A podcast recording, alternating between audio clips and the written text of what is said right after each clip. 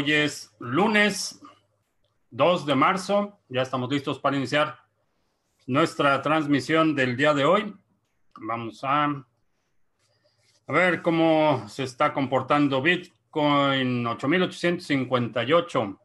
creo que se ha sostenido ese nivel de 8800. Vamos a ver cómo se comporta en los próximos días. Creo que todavía vamos a ver algo de volatilidad entre hoy y el halving, que ya queda, eh, ¿qué? 60 días.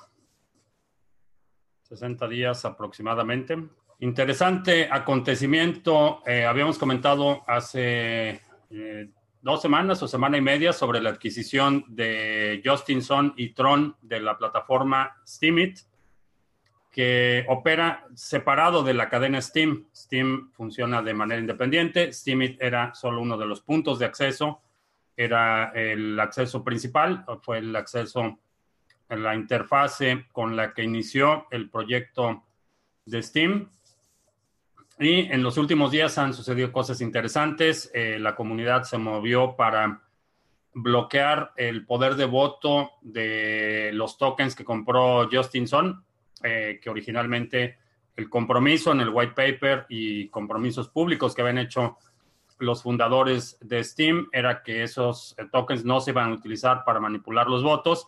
Obviamente, eh, Justinson compra Steemit, compra una participación de esos tokens y la situación cambia por completo. La comunidad, como una forma de prevenir la manipulación por parte de este personaje, hace un soft fork eh, bloquean esos tokens, eh, después los exchanges tratan de hacer otro fork para eh, reducir el tiempo que se tarda en desbloquear los tokens que utilizas para votar. Así es que interesantes acontecimientos, obviamente es difícil pensar que alguien con la mentalidad centralista y alguien con una mentalidad autoritaria pueda comprender o mucho, mucho menos aún eh, conducir el futuro de una plataforma no permisionada descentralizada. Eh, el Justin hizo un comunicado en un tono aparentemente conciliatorio, pero con esa idea de que ya lo compré, yo mando y ahora vamos a ponernos de acuerdo. Así es que creo que vamos a ver más eh, noticias y más acontecimientos alrededor de este hecho que desde el punto de vista de la observación es eh, extremadamente interesante porque es un ataque al modelo de gobierno de Steam y es un ataque por parte de actores muy poderosos. Hubo, hubo eh, coordinados con eh, Justinson, estuvieron Poloniex, que aparentemente ya es de su propiedad. sorpresa, Binance también participó en el chanchullo y el exchange Huobi. Entonces, aliados eh, frecuentes. Vamos a observar cómo reacciona la comunidad, pero creo que es una buena señal que la, eh, la, en general la comunidad, los usuarios de Steam hayan puesto un límite y que hayan tomado acción para proteger la descentralización de la red de Steam. Así es que vamos a, vamos a estar platicando de eso las próximas eh, semanas, pero definitivamente es un ataque coordinado, eh, eh, un ataque con una buena cantidad de recursos. Estamos hablando de Binance, de Poloniex, de Huobi, de los exchanges más grandes, coordinado con Justinson. Así es que un ataque coordinado, bien fondeado, no prosperó. Así es que es una buena noticia, pero creo que va a ser la primera de muchas batallas posteriores. Hay algunos que muy dócilmente ya eh, eh, asumieron el liderazgo de Justin Son, eh, plataformas como Twispeak, en la que empecé a publicar hace dos semanas y ya voy a dejar de publicar. la adulación y, la sumisión a personajes centrales no son mi... mi no es algo con lo que, en lo que quiera participar, entonces vamos a ver qué sucede, pero por lo pronto, y, no sé si todavía, lo, si todavía está en la descripción, pero lo voy a eliminar. TreeSpeak pasa a la historia. A ver, vamos a ver. Juan en la carretera en España, saludos. Jesús en Ciudad del Carmen, eh, Pi en León, eh, Widow Devil en Zacatecas, Wilmar en Colombia, eh, en el rinconcito de Pipopelandia que se quedó sin cubrebocas. Bien, eh, With Passion, buenas tardes, noches. Israel en Venezuela. Que no diga la palabra. Dipangolín o algo así. Sí, también ayer eh, empecé a publicar los videos de esta semana para los eh, eh, criptominutos, videos cortitos de un tema específico y esos también fueron marcados como sospechosos y tuvieron, tuve que solicitar una revisión manual y la verdad es que ya es, a este punto ya es totalmente ridículo. y a propósito de ridículo, publiqué el que me parecía eh, curioso que inmediatamente después de que publiqué la entrevista con el doctor Macías, eh, muchos de mis videos anteriores empezaron a aparecer como eh, no, no, no, no adecuados para la mayoría de los anunciantes, limitados en términos de monetización. Y simplemente me pareció curioso que en retrospectiva empezaran a revisar mis videos anteriores. alguien comentó que, bueno, absurdo, que, que, debería estar agradecido que, eh, que YouTube me mantiene. Más o menos eso dijo, pero totalmente absurdo lo que recibo de anuncios en YouTube. No alcanza, bueno, alcanzaría para pagar a lo mejor Internet y uno de los teléfonos, pero no me mantiene YouTube, no vivo de lo que gano en YouTube, así es que totalmente absurdo. Y digo, vamos a observar a ver cómo, cómo se comporta la situación. Cualquier dólar extra que me pague YouTube es bienvenido, pero mi, bienestar, mi futuro, mi familia no depende en lo absoluto de YouTube. Eh, de hecho, ya quité la opción del super chat. Eh, ya no voy a recibir ese tipo de donativos por dos razones. Primero, porque YouTube se queda con la mayoría, se queda con una buena tajada. Y segundo, porque eh, si quieres hacer apoyar el canal, en los links de la descripción hay alternativas que no te cuestan más, que apoyes el canal y, en fin, ya los superchats pasan a la historia a partir de esta transmisión. Eh, Fantoche dice que los jueces pueden confiscar BTC sin las claves privadas accionando a los mineros. Eh, a lo mejor con los de BCB, con los de BCB o Bcash, eh, sí podrían ponerle presión a los mineros, con los de Bitcoin no. Es otra fantochada, fanfarronería del fantoche, pero en una red en la que hay dos mineros, pues sí, sí se podría hacer, pero nada que ver con Bitcoin. Ah, para los que no tienen cubrebocas, que hay un tutorial de cómo realizar sus propios cubrebocas. Ah, buena alternativa. Borcube en Pejezuela del Norte, ya listos con las máscaras de soldador para luchar contra el coronavirus. Ah, yo pensaba que los mineros solo minaban los BTC, pero decías el otro día que se encargan de las transacciones. ¿Puedo explicar cómo eso? A ver, vamos a ver yo pensaba que los mineros solo minaban los BTC, pero decía yo el otro día que se encargan de las transacciones. Eh, puedo explicar eso. Vamos a hablar de la anatomía de una transacción, cómo, cómo se origina una transacción. Lo primero que haces es en tu cartera pones una dirección de destino, pones un monto que vas a enviar, le pones enviar y dependiendo de la cartera a lo mejor te pide ciertas confirmaciones o que pongas una contraseña o que pongas un, eh, un PIN o algo para autorizar la transacción. Una vez que haces eso, la transacción se empieza a propagar. Tu cartera está conectada a servidores, a otros nodos. Se empieza a propagar esa, esa transacción y dice, eh, ah, ¿quién hizo la pregunta?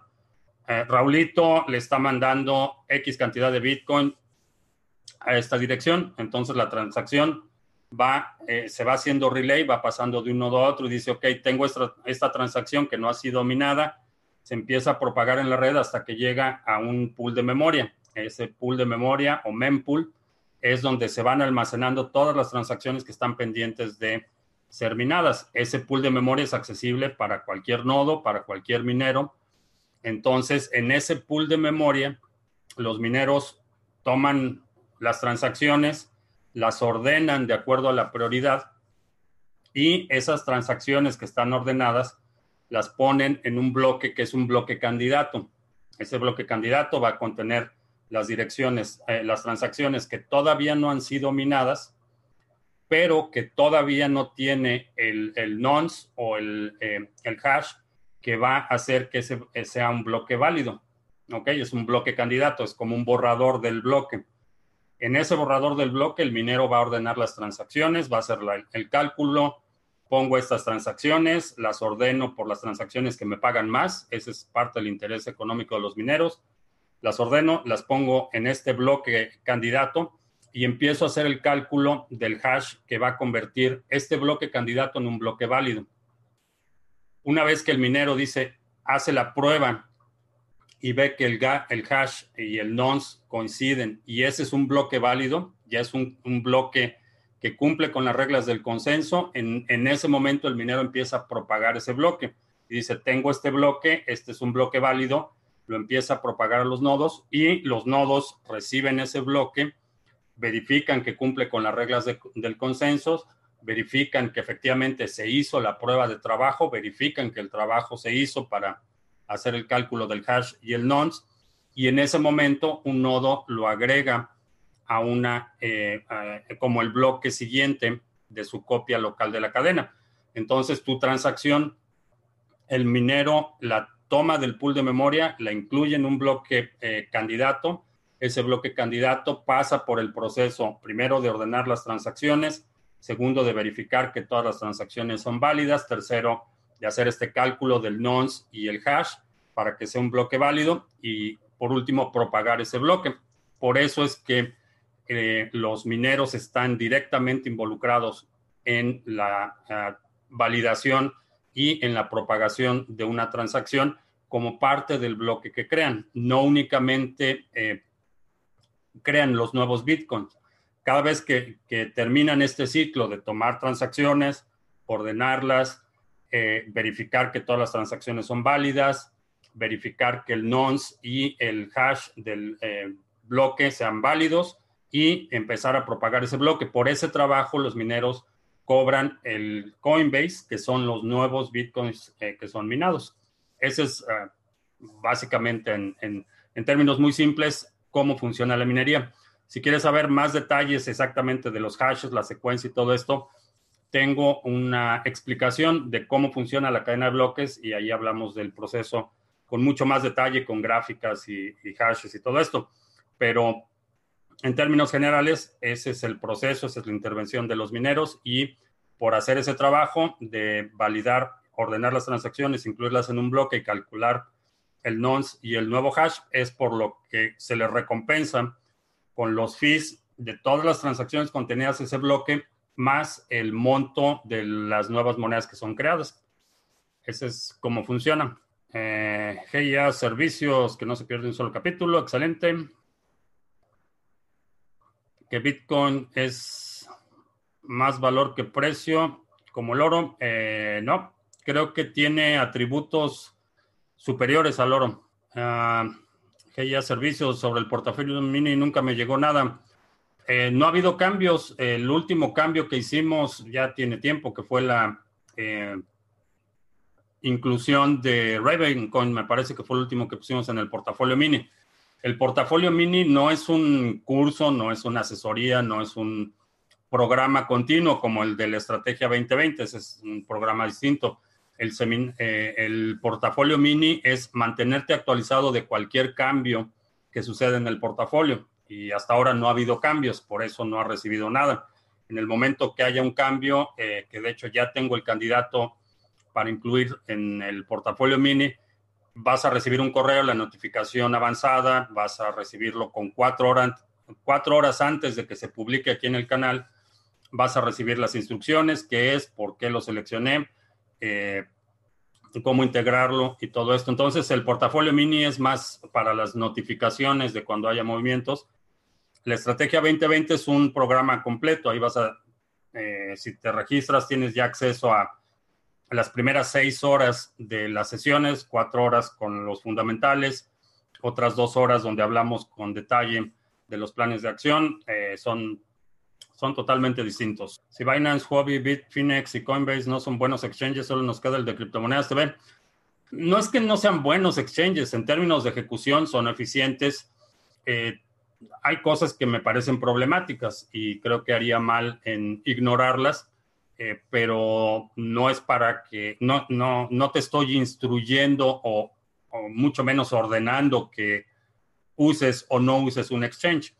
Eh, comparto mi perspectiva y comparto mi opinión sobre lo que creo que está mal de los exchanges, lo que creo que eh, se puede cambiar o no se puede cambiar o se debe cambiar, pero a final de cuentas tú tienes que hacer esa evaluación. Si vas a negociar un activo que no está disponible en un exchange o necesitas la velocidad de ejecución o necesitas los APIs o necesitas algo del exchange, simplemente sopesas si el costo-beneficio, el riesgo que estás incurriendo o, las concesiones desde el punto de vista ético, ideológico o moral que estás haciendo valen la pena en función de la actividad que requieres tú tomas la decisión si usas un exchange, si no lo usas. No es simplemente echarle tierra a otros para que solo uses mi, exchange, no es esa la intención. Y para muchas cosas el exchange de criptomonedas TV no es eficiente. Si vas a hacer trading intradía, si vas a estar poniendo órdenes anticipadas, si tienes eh, targets de precio, todo eso no te sirve el exchange de criptomonedas TV. Para eso necesitas un exchange como Binance, como Bitfinex o algún otro que te permita tener órdenes eh, órdenes abiertas que te permita poner stop losses y herramientas para trading activo. Hay descuento en el plan 2020. Había, al lanzamiento sí hubo, pero ahorita no. Listo, en California. SATSAP, uh, 20 mil satoshis y 10 mil satoshis semanales por tener tu nodo de BTC activo en Casa Node. Otra forma de acumular satoshis. Buena idea. Anima Versus en Venezuela. Saludos. ahora que el precio del petróleo se está desplomando, a ver cómo les va con el petro. Ah, que teniendo, ¿crees que teniendo 100 mil dólares sería buena idea comprar todo en BTC y Hold o comprar equipo de minería teniendo en cuenta que no pago nada de electricidad? Eh, lo que haría sería asegurar un Bitcoin y lo demás ya lo puedes, puedes eh, ponerlo en actividad especulativa. Si no pagas nada de electricidad, definitivamente la minería sería una buena alternativa, asumiendo que no va a haber consecuencias posteriores, que eso de que no pagas electricidad significa que no pagas electricidad, pero no que te le estás robando, que eventualmente en dos años la policía va a venir a meterte a la cárcel por haberte robado eh, esa electricidad. Asumiendo que no va a haber consecuencias posteriores, asegura primero un Bitcoin y después sí, definitivamente minarlo podría ser una buena alternativa. Juan, los Bitcoins son considerados de dinero de fácil liquidez, es decir, que si yo quiero vender parte de mis Bitcoins, se hace al instante y se deposita en mi banco. Depende en dónde lo hagas, depende qué exchange estés utilizando. En algunos sí, eh, sí tienen esa funcionalidad, vendes algo de Bitcoin y retiras y se deposita en tu cuenta del banco. No es, en mi opinión, la mejor opción, pero, pero hay algunos exchanges que sí. Obviamente esto va a variar. Algunos exchanges regionales con acceso a las redes bancarias locales eh, lo vas a poder hacer. Por ejemplo, Bitso está operando en México y ahorita en Argentina. Tiene ese tipo de servicios. Eh, Buda.com en, en Chile, eh, exchanges regionales que tienen acceso a la, red bancaria local lo van a hacer. Aquí en Estados Unidos está eh, Kraken, está Bitfinex, está eh, Gemini, que te dan ese tipo de eh, funcionalidades. Lo puedes hacer definitivamente. Esteban en Buenos Aires, Miguel Ángel, que si me casaría por la iglesia. No, ya estoy casado. No por la iglesia, pero no tengo planes de matrimonio en el futuro. El testnet de ADA, ¿las recompensas son reales o solo van a ser verdaderos hasta que ADA es, o solo van a ser verdaderos ADA hasta el mainnet? Sí, eh, por ahora son verdaderos, pero no los puedes mover, eh, no los puedes vender, no los puedes transferir a otra cartera. Esa cartera de recompensas la vas a pasar a mainnet y una vez que la pasas a mainnet, entonces sí ya lo puedes mover. Por ahora no lo puedes, eh, no lo puedes mover, pero sí son reales. En serio, estoy en directo, sí, siendo las 7:26 hora del centro eh, en Estados Unidos, sí. Estamos en vivo en este momento. Que si puedo hacer un resumen sobre lo del caso del Steam, ya lo hice al inicio de la transmisión. Ah, Maximiliano, cuando compro un ETF, por ejemplo, Standard Poor's, estoy comprando acciones de todas esas empresas. Tengo una duda sobre los ETFs. Eh, el, el SP500 es una canasta de acciones. Entonces, cuando compras un ETF de una canasta de acciones, Sí, indirectamente estás comprando una participación pequeña de esas acciones.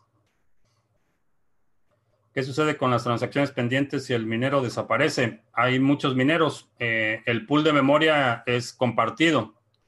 Entonces, todos los mineros pueden ver las mismas transacciones. Te podrían encantar tus bitcoins y otras criptomonedas mediante la coordinación de mineros. Podrían bloquearlo, no incautarlo eh, porque no tienen acceso a las llaves privadas.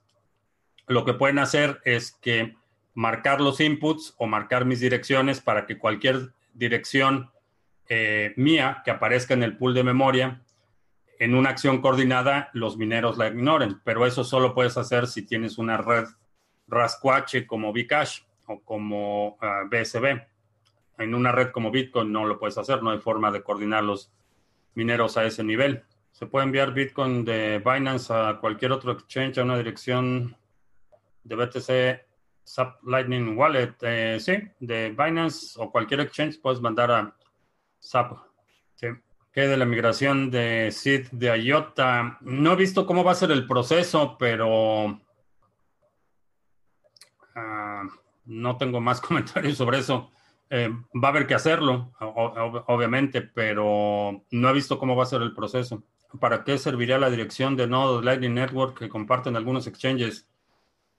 Eh, puede servir para dos cosas. Eh, puede ser para que tu nodo se conecte a su nodo y pueda ser parte de la red de Lightning Network y eh, mientras mejor conectividad tiene tu nodo, mayor posibilidad hay de que alguien lo utilice y por, y por ende que ganes algo de comisiones. la otra es para que puedas hacer depósitos utilizando Lightning Network, que en general se confirman rápido y son más baratos.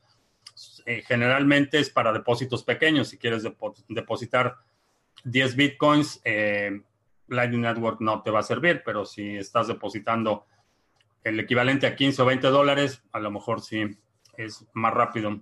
Al final, Bitrex es en la media uno de los mejores, sí.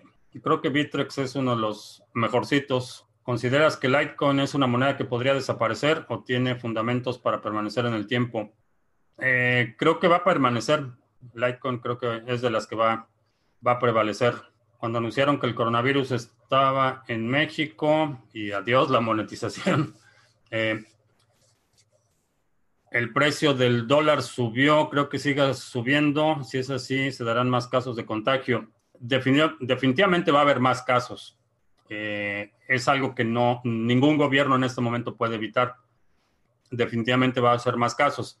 El dólar es, reflejo de incertidumbre. Eh, es básicamente eso. Eh, hay mucha gente que tiene serias dudas de la competencia de este gobierno en particular para enfrentar una situación de crisis. Entonces, el dólar, y particularmente en México, es reflejo de el nivel de incertidumbre. Eh, estamos viendo ya datos bastante negativos que aún sin la posibilidad de un contagio o una pandemia, eh, la situación de la economía en México era bastante débil, aún antes de que se empezara a, acelerar la propagación del virus. Ya los anuncios en términos de eh, básicamente crecimiento, el crecimiento está eh, la, economía se está contrayendo, pérdida de empleos, pérdida de básicamente actividad de manufactura, pérdidas obscenas en Pemex, pérdidas obscenas de dinero, la incompetencia y la negligencia, todo esto son factores que incrementan el nivel de desconfianza en la capacidad de este gobierno. ¿Es posible, recomendable usar una VPN para mandar un staking pool de Cardano? ¿Algún VPN recomendado? Mm, no, no sé si tenga sentido ponerlo detrás de una VPN, honestamente. Eh, si lo vas a tener en tu casa, a lo mejor sí, pero si vas a utilizar un servidor, eh, no tendría mucho sentido. Ah, como delincuente puedo cambiar mil BTC a dólares, por decir una cantidad. Si el gobierno de la gente naranja sabe la dirección del wallet. Eh, hay herramientas, hay herramientas de analítica que te permiten identificar o, vincular eh, direcciones con transacciones y con otras actividades en línea. Eh, entonces, sí, si eres delincuente, te pueden rastrear. Novedades eh, de la crisis de la bolsa. Hoy se recuperó un poco la bolsa. mañana creo que va a ser un día, un día importante. Mañana creo que va a ser un día importante. Hace un año los proyectos como Green estaban en la boca de todos, hoy nadie habla de ellos. Eh, sí, el mercado se mueve, se mueve por estos ciclos de euforia y pánico. Eh, eventualmente vamos a regresar a esa, eh, el ciclo de euforia. Andrés dice que tiene un sitio para montar una minería sin pagar energía. Ok. Mi primo Juan compró este mi primo Juan compró BTC este fin de semana. Mi primo Juan nunca dice cuándo compra BTC excepto cuando baja. Ah, ¿Qué servicios existen para pasar BTC a una cuenta bancaria para Latinoamérica? Eh, es de un país a otro. Cada país va a tener distintos eh, requerimientos y restricciones en cuanto a la operación de la red bancaria local, que es básicamente lo que requiere un exchange regional para poder depositarte en tu cuenta y para que puedas depositar en el banco, cambiar a Bitcoin y después retirar, vender Bitcoin y retirar a tu banco. Eso depende totalmente de tu país es hora de huir de YouTube. Eh, no, es como siempre, es, eh, es un buen momento para revisar los planes alternos, eh, tener un plan B. ¿Hay algún beneficio de tener un nodo de BTC en tu casa, Generos Satoshis? revisa los criptominutos. hablé de ese tema la semana pasada sobre los nodos. Ah, ¿Qué es un bloque huérfano? Hay, realmente no hay una especificación técnica de qué es un bloque huérfano. Se puede dar en distintas circunstancias. Una de ellas es que el bloque, aunque es un bloque válido, no se propague lo suficientemente rápido. Eh, y aunque el bloque es válido, cuando un nodo lo recibe, dice, no, ya tengo ese bloque y tu bloque es inválido. es inválido porque ya fue eh, ocupado el espacio del bloque subsecuente con otro bloque válido. Entonces, este bloque que aun cuando siendo válido no se propagó lo suficientemente rápido, al momento de empezar a llegar a los nodos, los nodos lo empiezan a rechazar. Eh, ese es un eh, bloque huérfano. Y en, términos de la mecánica diaria, eh, existe también una instancia en la que puede suceder que un bloque y esto sucede varias veces al día, mucha gente no lo, no lo considera, pero sucede que una parte de la red eh, acepta un bloque como válido, otra parte de la red acepta otro bloque como válido, y el siguiente bloque no se puede eh, ubicar hasta que no se resuelva el conflicto anterior. Entonces, y la forma en la que se resuelve el conflicto es básicamente la mayoría de los nodos cual están aceptando como válido, la cadena continúa entonces hay un segmento de la cadena, no solo el bloque que estaba en conflicto, sino los bloques subsecuentes se quedan fuera y aunque son válidos, eh, son huérfanos, no tienen, eh, no tienen espacio en la cadena que se considera la cadena válida. Es, eh, la, verdad es que es muy interesante cómo funciona el consenso cuando ves ya la parte mecánica o la parte de la operación diaria es bastante, bastante fascinante. Ah, la red de Bcash, ¿por qué digo que es una infraestructura diferente en el sentido de censurar transacciones? Porque primero casi nadie está minando Bcash y es muy fácil coordinar los mineros cuando son cuatro personas o cuatro grupos. Y ese es el problema con Bcash y, con, y mucho más con, con BSB. Pero si tienes cuatro mineros, sí, te pueden coordinar los mineros y pueden bloquear transacciones. Eh, pero si tienes cientos o miles de mineros, no hay forma de hacerlo. ¿Hasta qué precio voy a recomendar tener un Bitcoin? Hasta que tengas un Bitcoin. Alguien que tengo cara de enfermo terminal. Eh, seguramente nunca has visto un enfermo terminal. Ah, ¿Cuál es la razón de que Binance creciera tanto las tarifas más económicas? Mm, en términos de ejecución, han ejecutado bien, han, hecho, pues, la velocidad de implementación ha sido rápida, eh, ha sido un proyecto eh, bien ejecutado, esa es una de las razones. Eh, la otra es que tienen, privilegiaron al inicio el mercado de Asia, que estaba necesitando, principal, los principales exchanges por mucho tiempo estaban en en Canadá, en Estados Unidos, en Europa, y la parte de Asia estaba muy rezagada o había exchanges eh, con volumen más o menos decente, pero bastante mediocres en términos de la ejecución. Creo que esa fue la ventaja que le dio eh, Binance para crecer tanto. Lo ejecutaron bien y en términos de profesionalismo son bastante eh, profesionales en, en su...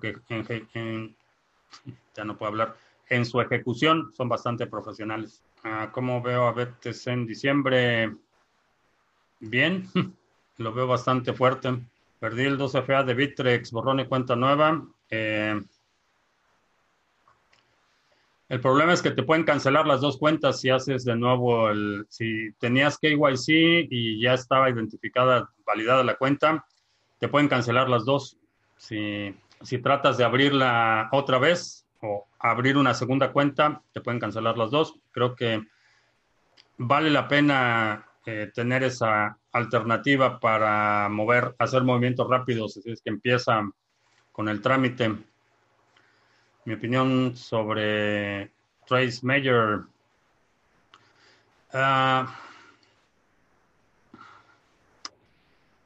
nunca me parece lamentable que haya tratado de, aprovechar su influencia en el evento para promover su moneda, eh, pero no me sorprende y es una de las razones por las que en general soy bastante renuente a tener ídolos. Eh, creo que es algo peligroso y, eventualmente no lo, eh, bueno, sí lo conozco personalmente, lo conocí en el evento de BitBlock Boom el año pasado no he tenido suficiente interacción con él. Creo que gente con ese nivel de influencia eh,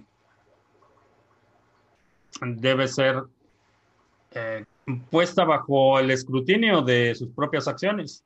Si la regó, pues la regó. Si cometió un error de juicio o, una mala apreciación, una decisión pobre, desesperada, desesperado, como sea, creo que la forma en la que responda y eh, exponga sus razones, si lo hace en algún momento, porque sé que ha estado bastante escondido, que no ha, no ha mencionado nada sobre el tema.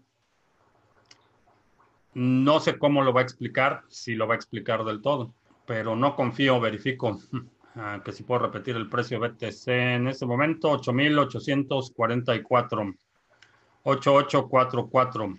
¿Qué distribución de Linux me parece mejor? Eh, depende para qué la vayas a utilizar. Si es como usuario final, eh, sin muchas, eh, sin una inclinación técnica mayor. Eh, Ubuntu es de las, de las más amigables. Dash va a quedar a futuro, es muy utilizada en Latinoamérica. No sé realmente qué tan utilizada es.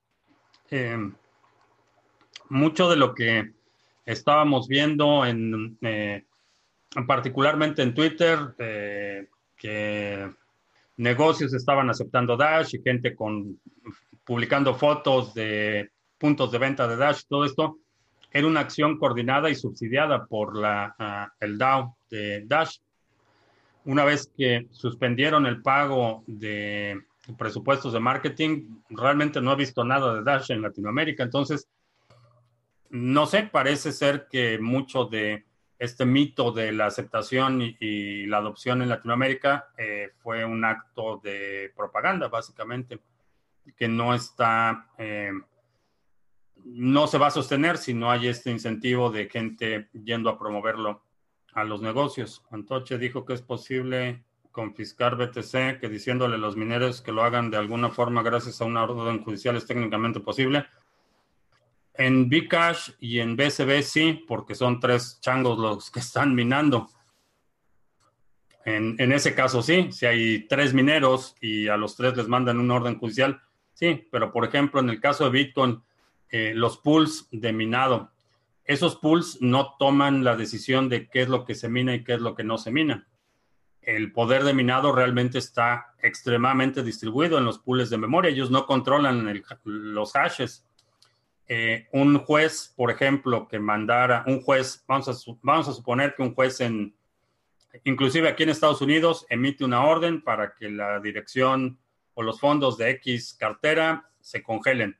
No los pueden confiscar, no pueden extraer el valor. Lo, que, lo más que podría hacer un minero es simplemente no minar ninguna transacción vinculada a esos fondos. Como explicaba eh, que funcionan las transacciones, los mineros toman las transacciones del pool de memoria. Entonces, si son tres mineros y, ponemos una, eh, un ejemplo de una orden judicial que diga los fondos asociados a esta dirección no pueden ser movidos, que están congelados de forma automática. Los mineros ven esa transacción, dicen, ok, esta no la puedo minar y la descartan. Entonces esos fondos en sentido estricto están bloqueados. Eso lo puedes hacer si son tres changos como son en Bcash o en BSB pero en una red que hay miles de mineros, eh, el juez ni siquiera podría ordenar a todos. Vaya, así de simple. El juez no puede ni siquiera identificar a todos los mineros. Con que haya un minero o dos mineros o tres mineros que simplemente no puedan ser identificados y no hay forma de notificarles, y un juez no puede, no puede hacer un edicto en un periódico que diga, a partir de este momento ordenamos a todos los mineros hacer esto. No funciona así es una fantochada esa afirmación, es un, denota un, muy pobre conocimiento de cómo funciona Bitcoin, de las condiciones de la infraestructura, y, es una prueba más de que Fantoche es un estafador, es un fanfarrón que no sabe de lo que está hablando.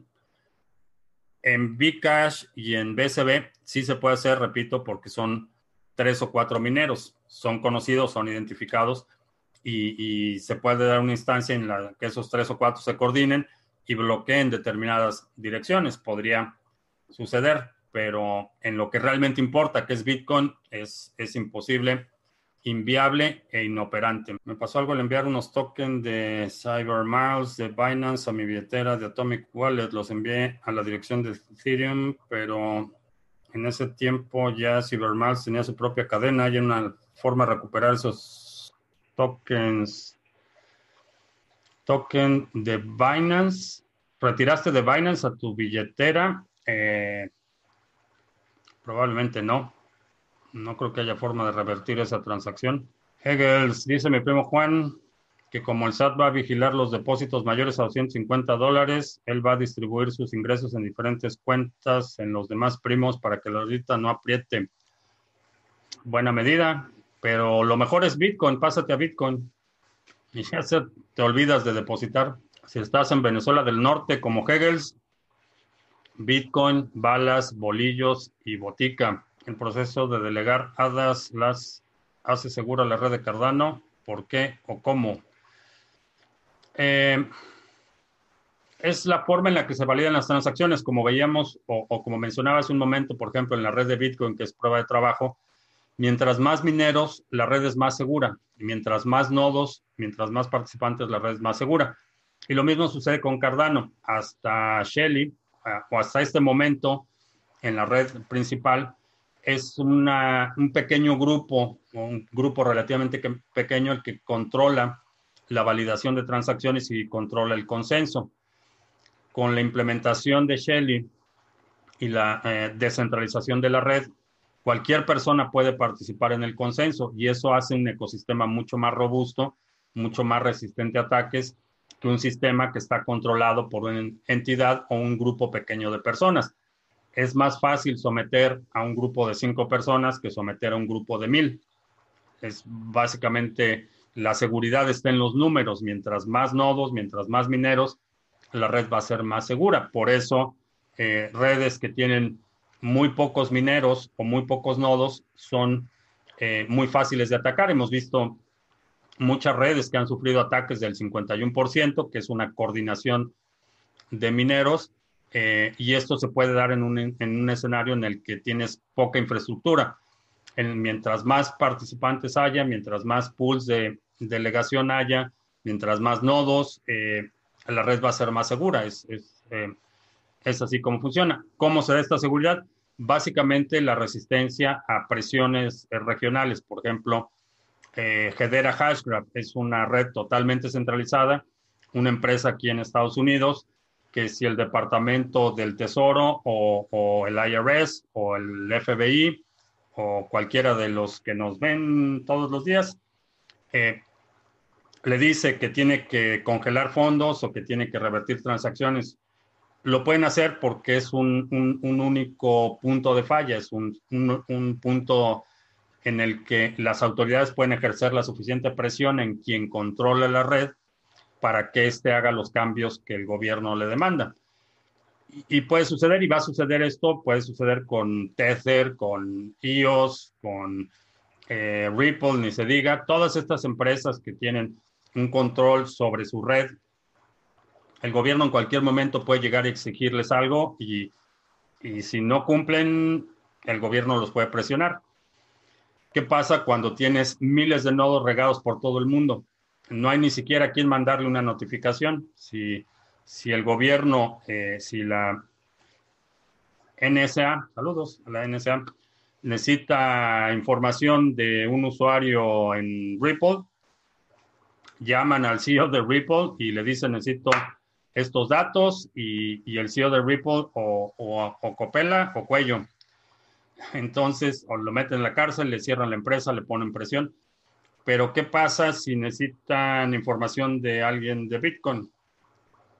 No hay ni siquiera quien mandarle una notificación, no hay un CEO de Bitcoin, no hay un CTO de Bitcoin, no hay alguien trabajando dentro de Bitcoin que pueda fugar información. No funciona así.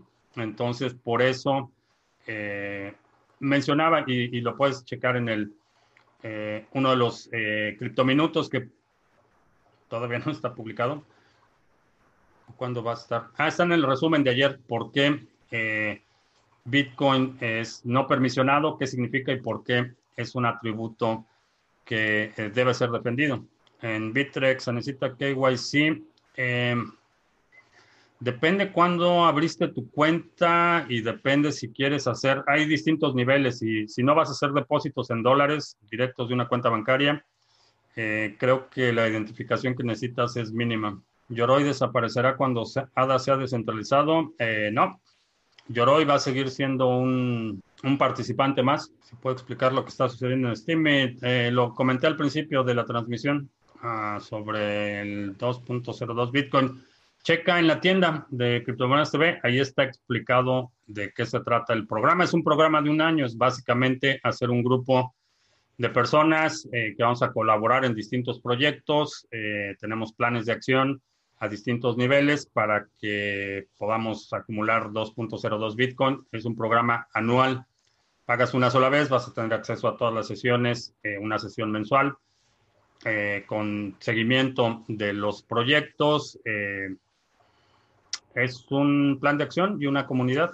Si pongo una comisión demasiado baja para una transacción de BTC y no es aceptada, ¿qué pasa con mi saldo? Generalmente se queda bloqueado. Eh, en promedio van a ser hasta siete días. Eh, si en siete días no se, eh, no se ha minado esa transacción, simplemente el, el, pool de memoria la elimina y, ese, y tu cartera va a reconocer que nunca fue minada esa transacción y va a reconocer esos fondos como disponibles. Esa es una alternativa. La otra, si es en ciertas circunstancias, puedes hacer algo que se llama replace by fee, que es eh, básicamente reenviar la transacción con una comisión más alta. Básicamente eso. Ah, ¿Por qué no doy recomendaciones de inversión aparte de comprar BTC? Eh, sí, hablamos de algunas, algunas ideas. en general, no recomiendo plataformas de inversión o no le digo a la gente qué hacer. Simplemente comento qué es lo que estoy haciendo, por qué lo estoy haciendo y si alguien lo quiere, si alguien lo quiere hacer, adelante. Crash para mañana. Puede ser, puede ser que tengamos un martes negro, o si no, por lo menos bastante, oscuro. Tantos maximalistas de Bitcoin te harían creer que Bitcoin es simplemente intocable, pero es anónimo. Mm, no, es seudónimo. Eh, no sé quién haya propagado la idea de que Bitcoin es anónimo, es una idea incorrecta es seudónimo, correcta, como correctamente lo indicas. Y sobre la centralización de la minería, eh, los mineros en China no controlan el 51%, eh, y esto ya lo vimos eh, con la experiencia en la escalación. si efectivamente los mineros estuvieran centralizados al nivel de que mucha gente asume, presume o, simplemente repite, Bcash sería la moneda dominante. Bcash tenía el apoyo de los mineros. Eh, hubo una reunión con los grupos de mineros más importantes. Eh, se pusieron de acuerdo cómo iban a hacer la escalación de Bitcoin y fue un fracaso estrepitoso porque quienes tienen el control de la red son los nodos, no son los mineros. Los, eh, los mineros son importantes, dan un servicio muy importante a la red, pero eh, no determinan las reglas del consenso. Trabajan para la red. Si un minero quiere hacer algo fuera de las reglas del consenso, eh, simplemente crea un fork y eso fue lo que vimos con Bcash, después lo que vimos con BSB y lo que hemos visto en otros forks. Eh, los mineros no pueden tomar control de la red. y, digo, hay mucha gente que sigue propagando esta, falacia, pero ya está demostrado, no es una hipótesis que no lo pueden hacer, ya está demostrado que no lo pueden hacer y el resultado de eso es que la red de Bitcoin continúa y que Bcash es una red eh, irrelevante, por ser un poco cortés con ellos. Martes negro o oscuro, me refiero a bajada. Eh, los mercados financieros, creo que es eh, totalmente intuitivo, no tengo ningún elemento demostrable, demostrable o, evidencia objetiva de que va a suceder, pero mi intuición me dice que mañana va a ser un día brutal para los mercados. Es cierto que Texas es el estado donde se puede conseguir el costo de luz más barato del mundo. Eh, no diría, a lo mejor no necesariamente del mundo, pero sí, es bastante barato la electricidad aquí. El problema que tiene Texas es eh, la temperatura. En verano es, eh, los meses de verano es, brutal. Para, particularmente para la minería es, eh, extremadamente complicado mantener los equipos operando a una temperatura decente, porque el verano es brutal. Necesitas infraestructura bastante grande de ventilación y de enfriamiento. Pero sí, la energía es bastante, bastante accesible. Ya compré provisiones. Siempre tengo algo a la mano. Proof of Keys solo funcionaría si se hace una vez por semana. Si se hace anualmente no funciona, puesto que los BTC, los que más tienen BTC son los exchanges. Eh, es una prueba de estrés, es un experimento ideológico y es también una prueba, eh, un recordatorio anual. Eh, lo ideal es que nadie tenga dinero en exchanges todo el tiempo, únicamente en, eh, y, se han seguido las transmisiones, eh, siempre ha sido la idea de que lo que estás utilizando para hacer trading activo, eso sí, lo pones en un exchange, sabes que está a riesgo, sabes que el exchange puede ser hackeado, que puede cerrarse, es un riesgo que estás asumiendo y parte de la ganancia que estás obteniendo es correr ese riesgo de que estás arriesgando tu dinero pero lo que tienes eh, como reserva, lo que estás guardando para largo plazo, lo que estás esperando apreciación en el futuro, todo eso no debe estar en exchange bajo ninguna circunstancia. Para eso tienes el control, puedes tener carteras en hardware, carteras en papel, hay muchos medios de almacenamiento que tú controlas directamente y que es parte del propósito de esta tecnología, es darte la soberanía, que no tengas que depender de un tercero para la custodia de, tu patrimonio, de tu riqueza, de tus activos. Entonces, creo que como práctica sana es que nadie tenga dinero en exchanges a menos que sea dinero que activamente estás haciendo trading. Si compras un activo y ese activo lo vas a dejar para apreciar en el largo plazo, lo retiras del exchange de forma inmediata y eh, lo pones en una cartera que tú puedas controlar en un eh, dispositivo que, del que tú tengas el control. ¿A qué velocidad de subida y bajada tengo el coste mensual de Internet. De Internet pago 62 dólares al mes. 60 dólares al mes y teléfonos en como 100 dólares, como 170 entre teléfono e internet. Un martes negro como el en el 29. Espero que no, no, tan, no tan grave, pero sí creo que mañana va a ser un día brutal me pueden acusar de difundir, de difundir información privilegiada, de difundir el pánico. Eh, bueno, pues me pueden acusar, pero tendrían que demostrar que tengo información privilegiada. Una empresa dice que ya solucionó el problema de Texas con una nueva tecnología. Max Kaiser los entrevistó hace tres días. Ah, lo voy a checar. Lo voy a checar definitivamente. En mis videos tengo un link para enviarme a cómo descargar una billetera en papel. Eh, no en todos, pero hay un video en el que explico cómo crear la billetera en papel. Cuando vamos, ¿Cuándo vamos a poder delegar nuestro SADA? Si sabe algo, hará un tutorial para delegar desde el Trezor. Eh, no sé cuándo va a pasar a Mainnet. Ayer eh, Charles Hoskinson publicó un update. No he checado el update, pero no hay fecha todavía para pasarlo a Mainnet. Están borrando grupos de Facebook, Instagram y YouTube sobre el coronavirus. Control de la información. Van a tratar de controlar la información, quitarte eh, el acceso a comunicaciones peer-to-peer y Bitcoin, balas, bolillos y botica. Veí que usar una tablet me serviría como cartera para guardar criptos, pero es Android 4.4 y ya no tiene soporte para la mayoría de los wallets. Eh, a lo mejor necesitas algo más reciente, pero compra una cartera en hardware. La verdad es que si tienes dinero invertido en el sector, una cartera en hardware, ¿cómo creo que se comportaría la plata y el oro en el siguiente crash? Eh, como siempre se han comportado, eh, el oro y la plata históricamente han sido buenos instrumentos de reserva de valor. He comentado con anterioridad que lo que puedes comprar hoy con una onza de plata, no, perdón, con una onza de oro, es más o menos lo mismo que podrías comprar o que, que podías comprar con una eh, onza de oro hace 100 años hace 200 años, hace 300 años, hace 400 años, con una onza de oro podrías comprar un traje bien hecho y una buena cena. Y, esto ha sido cierto por, por cientos de años, por, eh, siglos.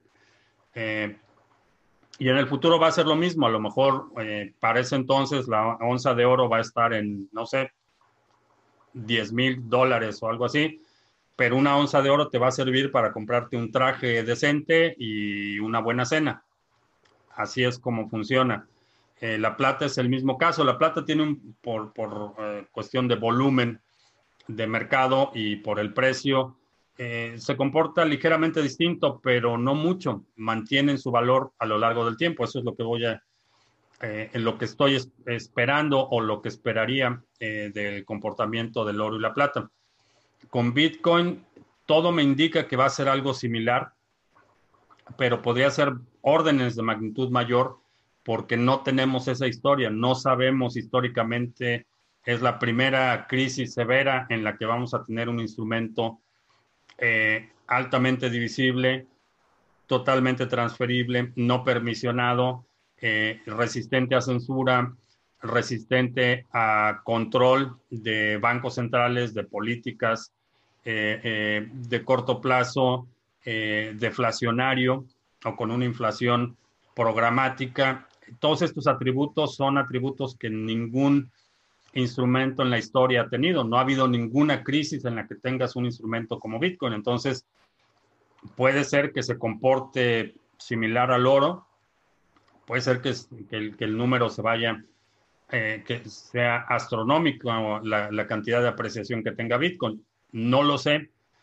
Y simplemente por el hecho de que es altamente divisible, tengo razones para sospechar que va a absorber mucho más dinero a diferencia de eh, un gramo de oro, por ejemplo, el proceso de dividir una onza de oro en un gramo de oro, incurres en un costo considerable, no solo el desperdicio por la eh, físicamente hacer la división de la onza, el marcarla, el, separarlo, la custodia, el transporte, todo esto eh, implica costo. Dividir una onza de oro incurres en un costo dividir un Bitcoin realmente no incurres en ningún costo.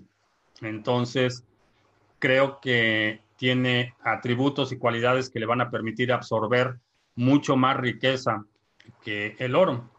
Pero esa es, esa es mi, hipótesis. Eh, veremos en el futuro.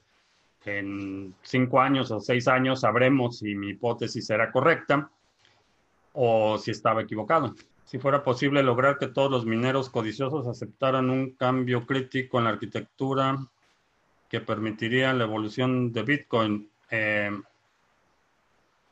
no sé en qué contexto lo comentas, pero ya lo trataron de hacer, repito, eso es lo que querían hacer con eh, Bcash, querían incrementar el tamaño del bloque porque obviamente eso les daba más comisiones por, eh, las transacciones y era mejor negocio para, para los mineros tener bloques más grandes pero esa hipótesis eh, ya fue probada y, fue probada como un fracaso, un estrepitoso fracaso.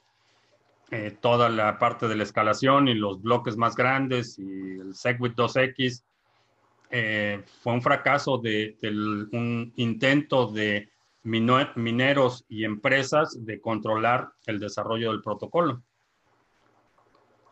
Lo van a volver a intentar y por lo que a mí respecta, en lo personal, voy a hacer todo lo necesario para asegurarme que sea otro estrepitoso fracaso cuando lo intenten en el futuro. ¿Cómo reaccionaremos los millennials a nuestra primera crisis?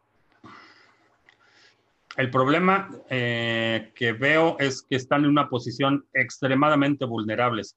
Eh, mi primera crisis, eh, digamos ya en la edad adulta, fue en el 95.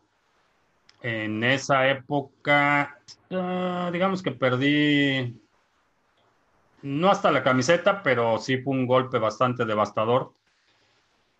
Pero tenía que perder en ese momento. Y en el 95 tenía 25 años, eh, pero tenía algo que perder. Hay mucha gente en este momento que el nivel de deudas, y aquí en Estados Unidos el nivel de deudas de los millennials es, es eh, raya en la obscenidad, deben cientos de miles de dólares en, eh, préstamos universitarios, por ejemplo. Eh, la realidad es que no tienen nada que perder y ese es, esa es una de las razones por las que creo que la propuesta o, la oferta de Bernie Sanders de simplemente eliminar los, las deudas estudiantiles ha sido tan atractiva para muchos porque a diferencia de otras generaciones anteriores, esta generación, eh, enfrentándose a su primer crisis, no tiene nada que perder. Y cuando la gente no tiene nada que perder, las cosas se pueden poner bastante feas. ah, ya salió el interés. Dado que se ha tardado 10 años en obtener un, menos del 1% de la población mundial que posee Bitcoin sin usar a diario, ¿en qué siglo ve que cripto reemplace a los bancos sin Ripple. Ya salió, ya salió el peine. Eh, es irrelevante. Eh, es irrelevante cuándo los bancos van a ser reemplazados. Eh, Ripple en sí mismo no tiene ningún sentido, es totalmente irrelevante. Bitcoin es un éxito. Bitcoin da, sirve para lo que sirve y sirve hoy. Hay gente que hoy lo puede utilizar. No necesitamos que el 100% de la población lo utilice para tener, mantener las propiedades y los atributos eh, que tiene Bitcoin. No necesita adopción, no necesita más gente.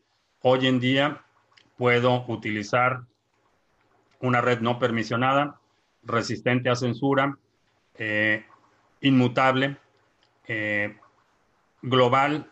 Esos atributos ya existen el día de hoy. Y mientras más gente los utilice, la verdad es que es mejor, es mejor para todos, pero no es una medida de éxito. Y esa ilusión de que van a, eh, Ripple va a ser adoptado por los bancos, eh, creo que a estas alturas ya la gente debería darse cuenta que es, les vendieron eh, aceite de, de, serpiente, ¿cómo le llaman? les vendieron una solución mágica que no existe. Los bancos no van a adoptar Ripple no van a pelearse por tu Ripple. Eh, esa idea de que van a reemplazar la infraestructura financiera es totalmente absurda, eh, ausente de toda evidencia y creo que al día de hoy la gente que, que, ha puesto sus ahorros en Ripple debería darse cuenta que, que, les vieron la cara. Los bancos no se están peleando por Ripple, no van a utilizar la tecnología. Los pocos bancos que han eh, mencionado a Ripple, invariablemente se refieren a la tecnología Ripple, no al token. Y si, por ejemplo, Santander hace una implementación de Ripple o MoneyGram, que compraron participación accionaria en MoneyGram, eh, la empresa Ripple, si eh, MoneyGram adopta la tecnología de Ripple, la tecnología es propiedad de la empresa. Entonces, para ti como inversionista en Ripple no tienes absolutamente ningún beneficio y tus tokens no se van a apreciar. Lo único que hemos estado viendo en los últimos años es que cada, cada mes eh, la empresa Ripple, creadora del token Ripple, es la que está vendiendo, rematando en el mercado para seguir eh, manteniendo su operación y, esos remates en el mercado eh, se reflejan en la evaluación del proyecto. Espero no haber aniquilado tus sueños guajiros, pero esa es la realidad. Los millennials resultaron los más arrodillados a los políticos de ultraderecha, no solo porque los dejan navegar en móvil con internet. Eh, no sé en qué planeta vivas, pero que no sea ripolfóbico. Se entiende lo que BTC representa, pero tengo que aceptar que para envío ser rapidísimo. Puedes utilizar instrumentos igual de rápidos que no tienen que ver con una empresa como Ripple. Y es parte de lo que me llama la atención en este sector. Eh, puedo escoger qué utilizar y Ripple es uno de los que decido no utilizar. Para el 99% de los argentinos, Bitcoin sigue siendo sinónimo de estafa. Para mucha gente, sí, va a seguir siendo sinónimo de estafa. Espérate a que les den su corralito y vamos a ver cuál es la estafa. Y ya nos, ya nos pasamos casi 20 minutos y ya ni hice anuncios ni nada. Pero eh, te recuerdo que estamos lunes, miércoles y viernes a las 7 de la noche, hora del centro, martes y jueves a las 2 de la tarde. Los domingos estamos publicando nuestro resumen semanal. Si hay alguna sección de la transmisión de hoy que quieras proponer para ese resumen semanal, que también incluye el comentario de los mercados por parte de Juanse. Muy interesante el comentario de ayer, así es que chécalo si no lo has checado. Deja un comentario aquí abajo con la marca de tiempo para que lo, lo consideremos. También eh, te recuerdo que si no te has suscrito al canal, suscríbete para que ojalá recibas notificaciones cuando estemos en vivo. Y cuando le das suscribir, asegúrate que esté seleccionada la campanita con todas las notificaciones. Y creo que ya, por mi parte es todo. Gracias y hasta la próxima.